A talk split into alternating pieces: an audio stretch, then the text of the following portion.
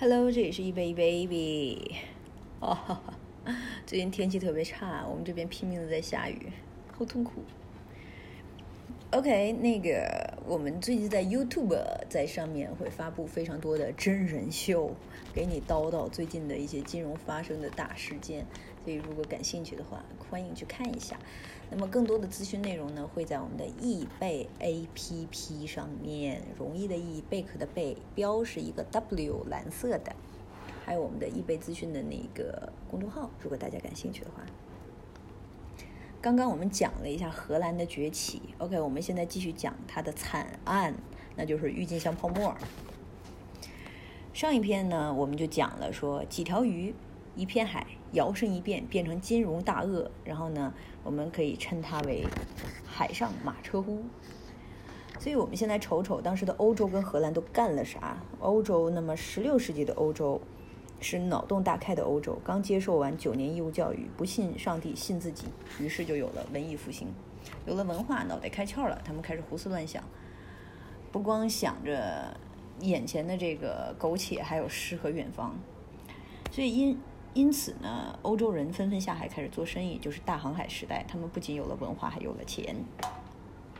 荷兰呢，就在这些下海的国家中一枝独秀，成了大款。那每个大款都会被一种花搞得脑壳疼，就是没钱，有钱没地儿花。于是呢，苦苦思思索之后呢，就说怎么才能显得自己比较有格调？那么一个人际交往的终极招数显示到他眼前，就是炫富。荷兰崛起之后呢，这种疯狂的状状态就是郁金香泡沫的一个基础背景。说起来这儿，我们有一个朋友，之前大家。呃，经常开玩笑说他特别焦虑，然后后来我发现，嗯，他的确挺焦虑的，经常是睡不好觉啊，各种各种。然后那个时候我们就大家开始踊跃的探讨起来，说到底为啥一个人能焦虑成这样？之后有一个哥们儿说出了其中的终极奥义，就是说啊，可能他因为长得太逗，长得太帅，钱太多。我估计当时荷兰也是处于一个这样的疯狂的背景下。所以呢，急着想炫富，那么问题就来了，他们想炫富的东西是啥呢？为什么是郁金香呢？哦，这该死的无处安放的魅力。郁金香不是荷兰的特产，但是荷兰呢，这穷的只剩下钱，又正经东西拿不出来，他是想搞一把浪漫，于是呢，荷兰就开始玩代购了。哪儿最浪漫呢？土耳其呗。郁金香起源是哪儿呢？有争议，有人说是非洲，有人说是中国。但这里挑了一个主流的说法，就是从土耳其经奥地利到了荷兰。有一天呢，一个土耳其到奥地利朋友家去串门子，带了一点郁金香种子，说：“哎，哥给你带了点种子。”这个奥地利朋友叫克劳修斯，也就是后来的圈内有名大 V，就是称为郁金香之父。有一天呢，荷兰大学缺一个植物园的高管，于是就找到了克劳修斯。郁金香就被他带到了荷兰。到荷兰之后呢，郁金香非常受到土豪们的追捧，真正意义上开始上了这个舞台。那问题就来了，说这花咋就变得这么厉害呢？呃，我们因为看到的这个花，的确它非常的有魅力，因为它很美。其次，它非常的难种，这个我种过，非常难种，我一点都不开心。除了种种子呢，郁金香可以直接种球茎，也就是买卖郁金香其实就是交易球茎。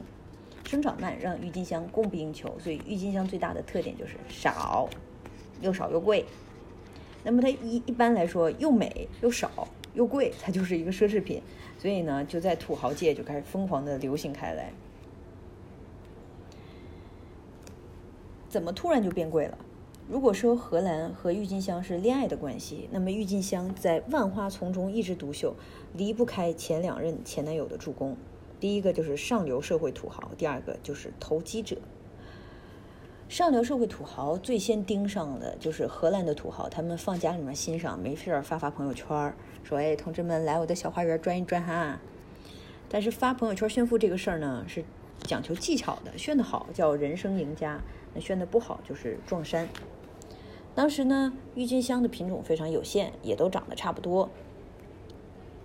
说我必须憋出来一个我有的你没有的，于是市场上的需求从想要一朵好的郁金香变成了一朵与众不同的郁金香。所以贼巧，后来转角遇到了一种病毒，那么郁金香呢病呃因病毒导致的郁金香发生了翻天覆地的变化，就是颜值又升高了。于是呢，素人变成了网红，土豪都抢破了头。它就是这个涨价的第一波行情就来了。那第二，投资者啊，投机者买花的人很多，但是大家的想法都不一样。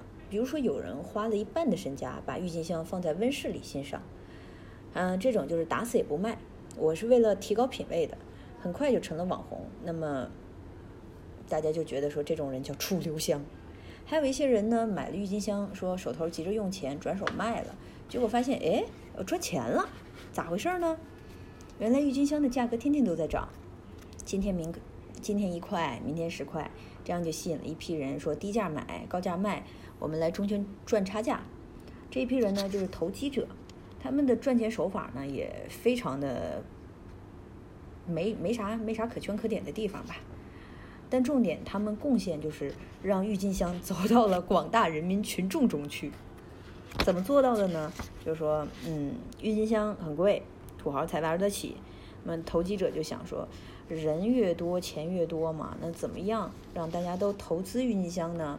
于是他们就找到了种花的，签了个合同，说合同签了，花开了我买。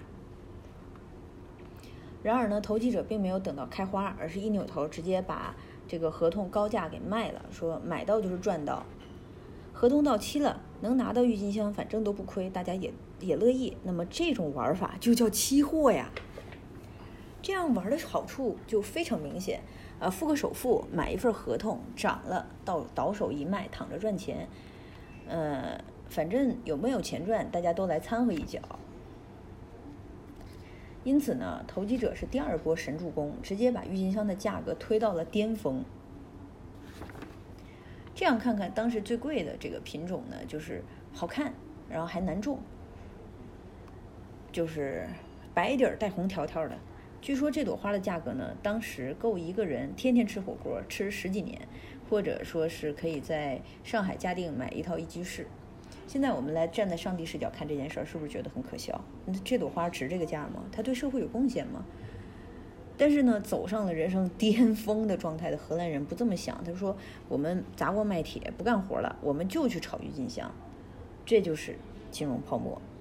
泡沫这个词儿词儿呢，非常的形象，它有一个很明显的特点，就是嘣儿，我一戳也就破。当时荷兰的泡沫有多大呢？就是别人买房子送花，荷兰的画风不一样，是为了郁金香建了非常多的交易所。这里的郁金香交易所跟现在的股票交易所非常像，那么购买者不分差异，什么人都能买，深得大妈的喜爱，所以。郁金香呢，就从植物跨界成了金融产品，投资理财来了解一下。但是泡沫这种东西一旦扯到了爸大妈，就像，嗯，哎，就不举例子来说明了。那一旦扯到大妈，就感觉随时会爆掉。嗯，OK，据说扎破荷兰郁金香泡沫那根针呢，跟一个水手的故事有关系。呃，荷兰一艘商船上有一个英国水口二狗子。有一天下班，他顺手拿了一颗洋葱，决定说我要回家炒蛋吃。结果船长气冲冲地找过来说：“这不是洋葱，这是球茎，贼贵，永恒的奥古都斯啊，sorry，永恒的奥古斯都。”船长下血本买的，你说炒就炒，有没有想过让船长也尝尝？那最后闹到了法院，呃，结果嘛，就是说水手坐牢了，但也有人说是不了了之，但这不重要。哎，最重要的是，这让买卖郁金香的人突然冷静下来，说：“哎，哎，有些人就想啊，说我挺聪明的，这这一朵破花又不能吃，咋就炸？这么贵嘞？”那突然有一天呢，一部分人带头卖了自己的郁金香，其他人看了想了想，说：“哎，你卖啊，我也卖。”就大家都开始抛了，看明白了吧？一边儿一边倒的时候，如果大家都想卖，就一般来说没啥人敢接盘了。最后贱卖都没人要，还不如洋葱呢。结果合同到期了，全是违约的，到处都是追债，整个郁金香市场也就崩了。这就是郁金香泡沫的故事。但怎么崩的不重要，但是对荷兰的影响极大，就是全荷兰人全员动名炒郁金香，船不造了，生意黄了，钱投进去连个响都没有，经济直线下滑。政府出面也没用，只能印小册子给大家提个醒，说花市有风险，投资需谨慎。那么有一种说法就是，大家看了这种宣传册，才推测出有郁金香泡沫这个事实。但这个事儿呢，是真是还是假，就是就很难说嘛。十七世纪三十年代的后期，那么荷兰的经济是真的不行了，一下子被英国弯道超了车，海上扛把子的地位就不保了。那突然之间，我们就发现了一个历史大阴谋，也就是英国水手，荷兰出事儿，英国受益。综上所述，那么荷兰郁金香泡沫明显是英国的一场嘿嘿活动啊。所以呢，郁金香的故事我们就讲到这儿，不管它是不是真实的发生过，我们还是那句话。历史不过是一些词，还有故事，它能给我们带来一种更高级的东西，那就是反思。郁金香泡沫过去了，那之后呢，又有南海泡沫、密西西比泡沫，还有次贷危机，人们永远都不会吸取教训，直到现在，身边我们还在发生这样的事儿。呃，就我见到过的，例如说当年炒君子兰，嗯，我姥都买过。好贵好贵的哟，后来炒藏獒就是一个狗狗，还贼傻。到了后来炒普洱，然后还有什么炒炒沉香，各种炒。所以看完这个故事呢，对咱们还是非常有用的。起码你现在再看到这些东西很贵，但明显不值那个价，人们在一股脑的往里砸钱投资的时候，你就知道，哎，这可能是个金融泡沫。我们需要保持冷静。那么价格虚高的东西不要碰，要投就投最有价值的，这就是理性。OK，这一期的内容就到这里啦，拜拜。